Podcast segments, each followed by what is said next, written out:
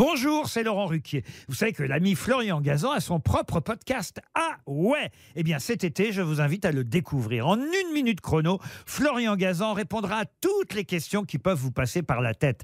Grâce à ce podcast, vous aurez bientôt des anecdotes incroyables à partager. Mais attention de ne pas prendre la grosse tête.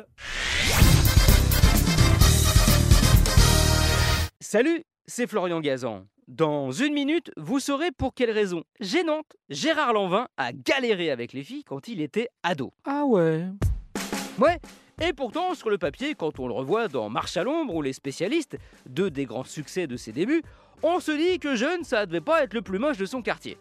Loin de là même. Mais pourtant, bah, malgré ça, il a eu les pires difficultés avec les demoiselles.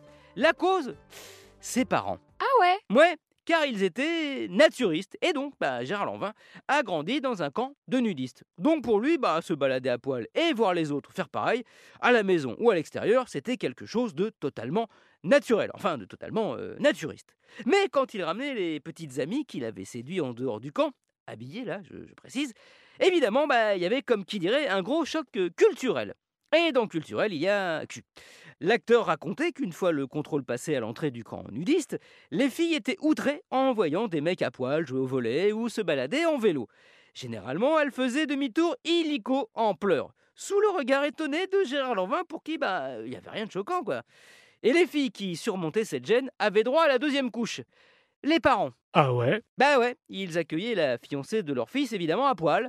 La vue du sexe à l'air du papa et de la maman hein, qui l'a salué comme ça, comme si de rien n'était, bonjour, associé au fait que la jeune fille devait elle aussi euh, entièrement se dénuder, hein, sinon tout le monde la regardait de travers dans le camp, c'en était trop et elle repartait euh, aussitôt. Illico presto et illico rato pour Gérard Lanvin, qui se retrouvait seul, avec, comme on dit, euh, sa bite et son couteau.